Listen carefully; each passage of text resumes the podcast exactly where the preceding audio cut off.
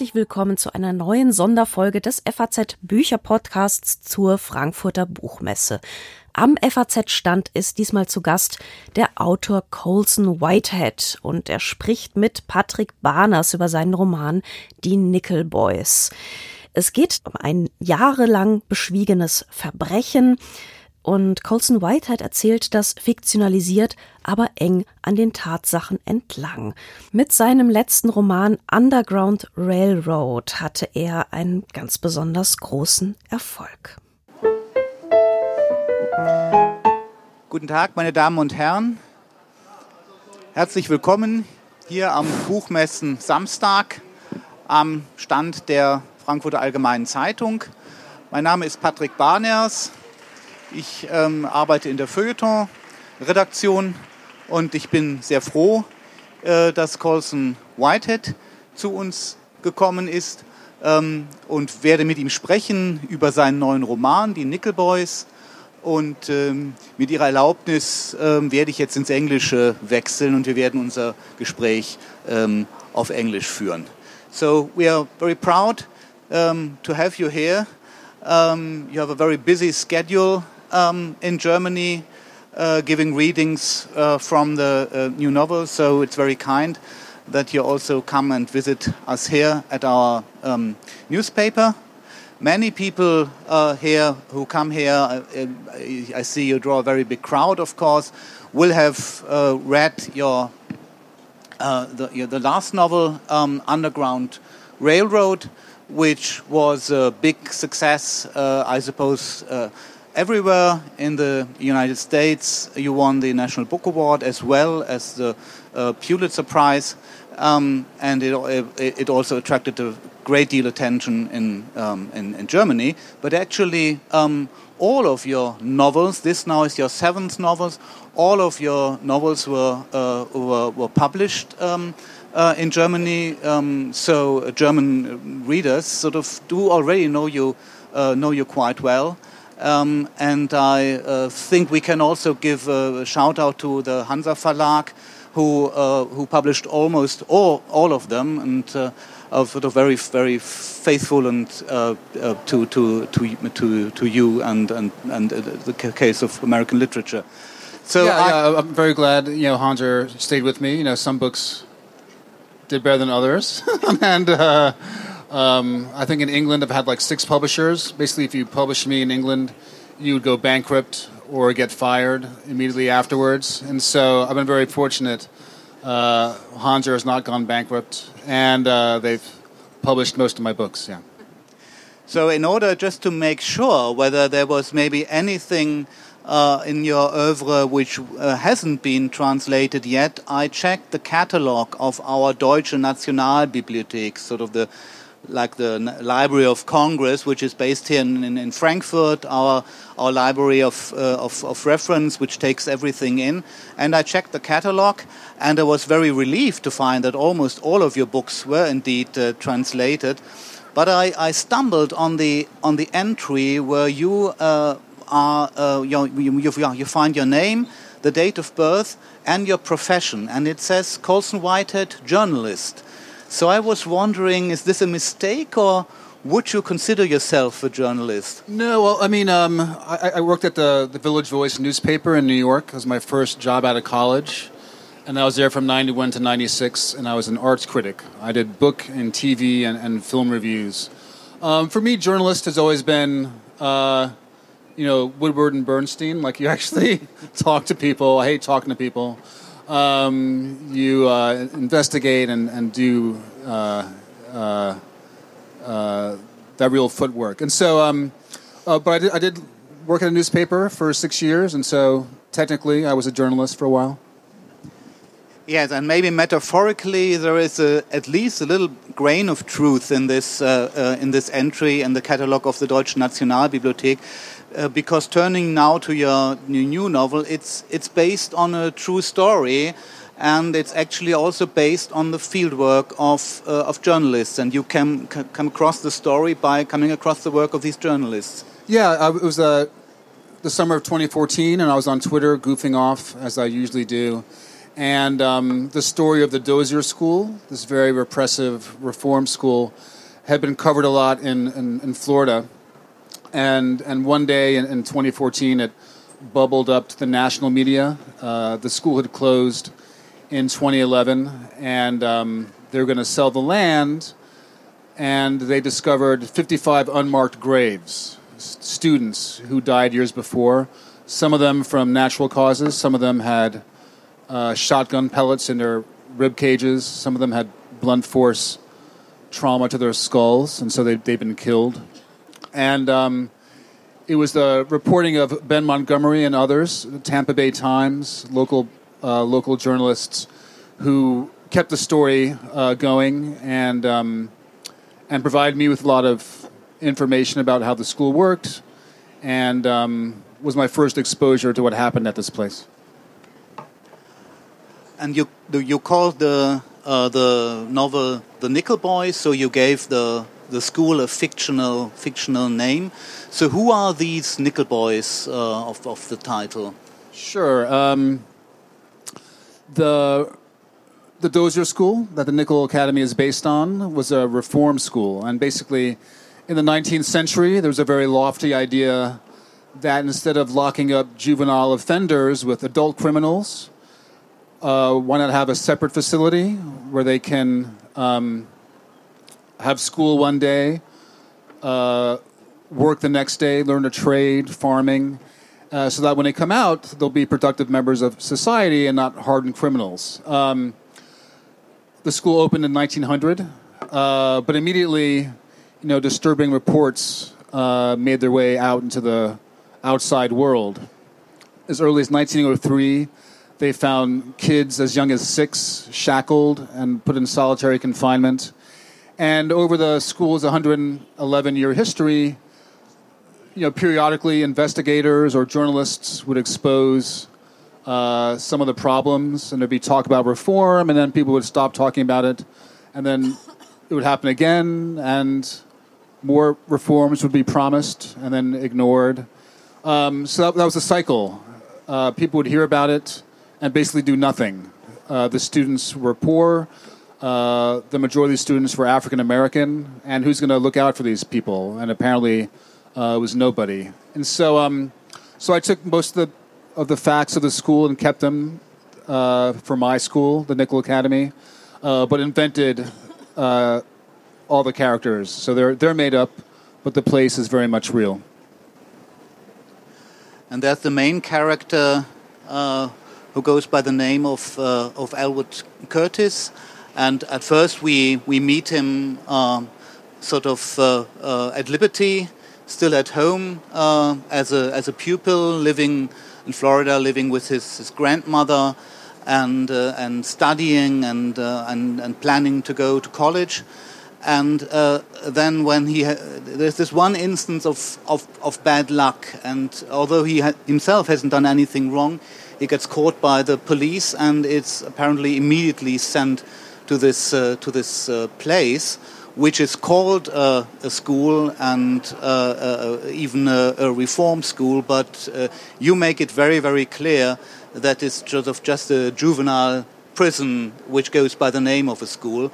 And so we have this, this main character who um, who is such a such a good uh, uh, uh, pupil, and so uh, his grandmother is very proud of him, and he he works uh, at a at a shop for a for a white employer, and the employer is also uh, very proud of him, and so you think he will go far in in life, and then he arrives there at this at this place, and at first it seems he doesn't really understand where he is, so is it fair to say that he's also, although being this good uh, uh, pupil, he is also a little bit naive? Um, he's naive. I mean, he's never experienced a place like the, the Nickel Academy before. He's a very optimistic person. Um, he thinks that the world can be changed. The book takes place in 1963, and I could have had it happen in 85 or 2010 or, or uh, or uh, 1926, but I picked 63 because it's the height of the civil rights movement, but also the height of Jim Crow, uh, the series of laws that uh, controlled and restricted life, black life, and liberty in, in, the South. And so you have the idea of possibility, but also the idea of these um, very entrenched systems. And so Elwood um, has seen racial progress in his life. He's seen Martin Luther King march. Uh, he's seen advances in terms of legislation in his lifetime, and he sees himself as part of this generation that's changing America. Um, is he naive? Well, without those kind of hopeful people like Elwood or Martin Luther King, who believe that the system can be changed, nothing ever happens. And so he is naive, he is a fool, but we need these, these people, uh, or else uh, nothing, ever, nothing, nothing good ever comes of things. At first, we hear about him um, uh, that uh, uh, the there's this man of his name who, is, who, who lives in New York in the, in the present and who also reads the, the stories about the school he, uh, uh, the so-called school he, he went to. And then we meet young Elwood and he's, uh, he's listening to a, to a record and listening to a record again and again. And you say it's the one, the one record um, he, um, he owns. So at first, uh, at first you think, well, maybe sort of he's that kind of uh, of uh, of, uh, of pupil who always wants to learn. So he just listens to this one record because it's not a music record, but it's a it's a record uh, of the speeches. Uh, of, uh, of, of Martin Luther King, and then I think as the story unfolds, sort of you as, as the reader, you get in a sense second thoughts that sort of there are reasons why why Elwood never in his life actually was was was able to to acquire another another record.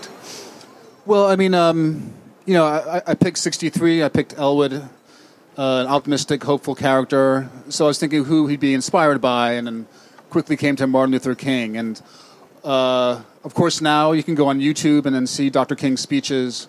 But at the time, um, the sort of mode of transmission uh, was the record. So he has this vinyl 78, and he plays it over and over, listening to Dr. King's words.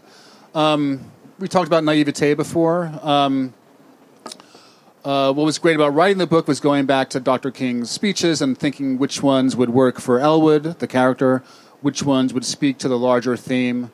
And so I got to listen to Dr. King's voice and realize that um, he was naive as well, uh, um, but without that kind, that kind of courage and an insight to human character and uh, visionary nature, um, a lot of good work would, would, not have been done. And so he so Elwood was, was inspired by Dr. King, and also was inspiring for me decades later uh, to come back to his words.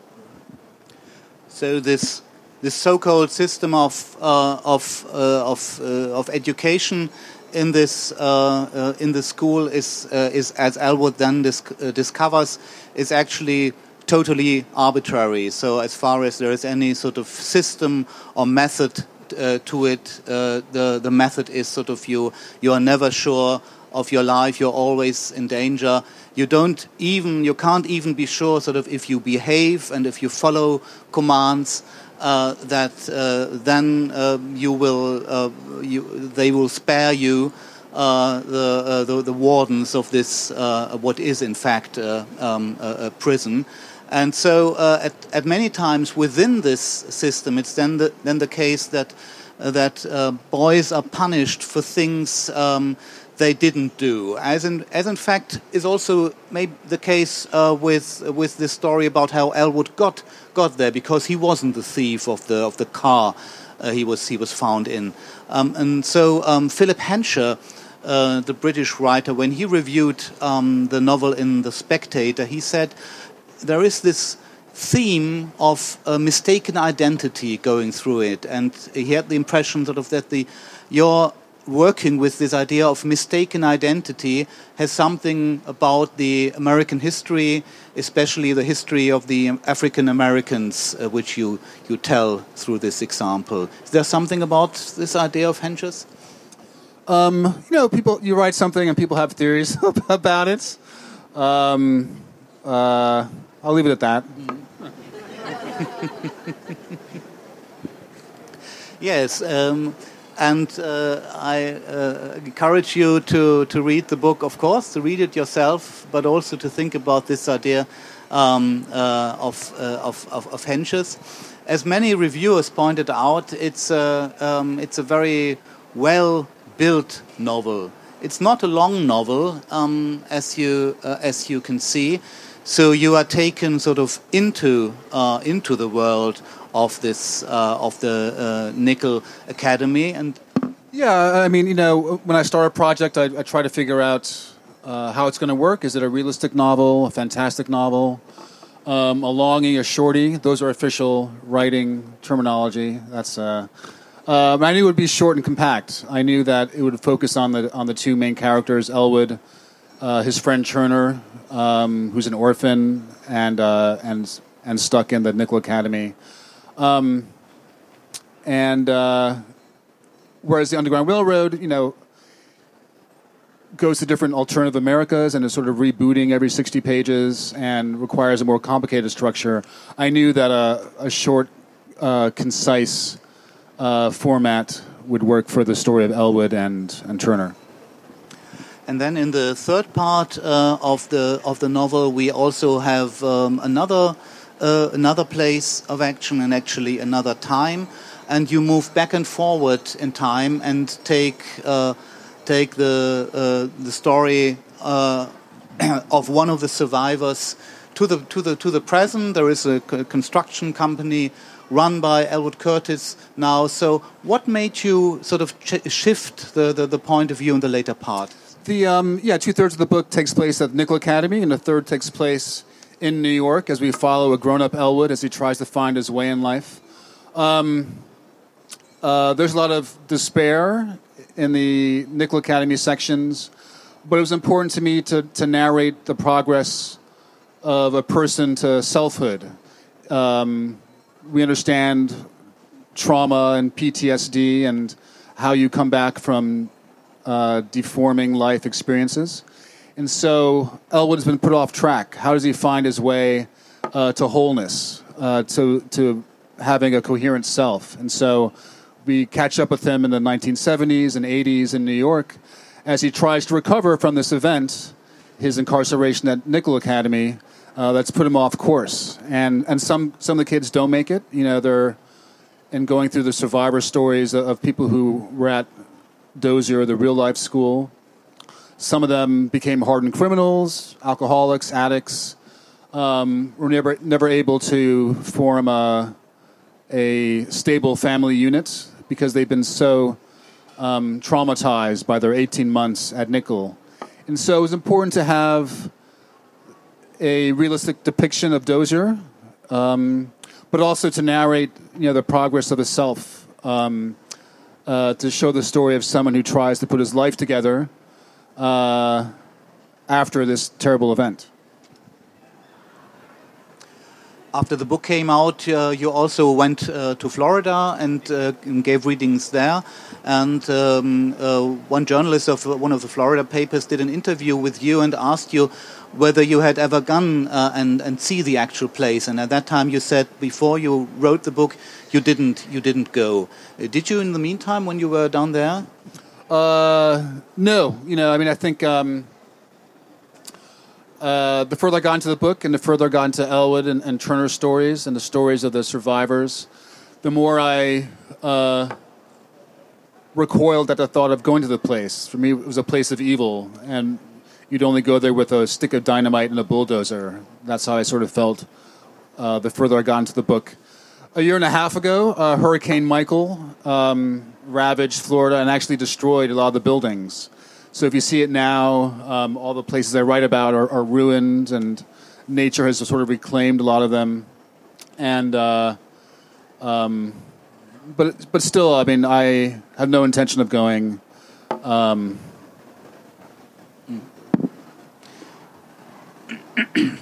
So did this? Um, um, is this a, a special case uh, with uh, uh, with the with the novels uh, you wrote before? Did you sometimes go to the to the to the to the places if they were actual places? For example, did you? Yeah, I mean, it's always nice to get your real writer badge and go into the field and um, uh, sometimes it's necessary. With um, both Underground Railroad and, and this book, uh, a lot of the primary materials that were really important to me were first person testimonies. And the more research I can do from home, generally, the happier I am. Because when you leave the house, there's so many, um, what's the word? People. And if I can avoid human interaction uh, on a daily basis, it's generally a, a win for Colson. Um, but uh, yeah. So was there after you published the book some some interaction with the actual survivors? Did people get in touch with you, and did have some of them read the book? Yeah, I mean, um, you know, traveling in the South, I met people who lived in the town uh, that was closest to Dozier, and some of them would say, "Oh yeah, we knew all about it," and some people would say, "I knew nothing about it." So that was very interesting. Um, I met people whose uncles had gone there, and they would talk about how Uncle Billy went in one way, and he was there for a year, and then came back, was never changed. He would never talk about what happened there. Um, uh, and then student, there was one student who reached out to me, and like Elwood, he moved to New York in the late '70s, and he actually lived two blocks away from where I put Elwood. And um, we both lived in the same neighborhood, so we had lunch, and he told me about his time there. And contrary to most of the survivor stories, he said it was actually uh, one of the most important times in his life. He learned discipline. He was like a truant, uh, cutting school before he went there, but he learned a trade. Uh, it set him on the right track, and um, uh, when he described, he was taken to the White House, the place where they did the beatings, and it was just very you could. And he was sort of miming what he would do, like gripping the the bed, uh, when the leather strap would come down. So you could see that it had. He said he gotten something good out of it, like discipline, but the punishments were still very close to his uh, his psychology. I mean, he was when he was telling me these stories about getting beaten, he was obviously transported back to that place. So. Elwood at one time thinks about uh, uh, the ways uh, uh the ways to go away uh, there, to way, the ways to, to escape. So there is the official way, just sort of to to graduate, and there's the way that you die, and there's the the way that you run away. Would um, sort of entering the world of literature, the world of fantasy, would that also be? We know that he's a, a reader. He tries to to to to find um, those books which he can get get his hands on. Uh, there, nobody else is interested in those books, but he manages to find some old Victorian novels there.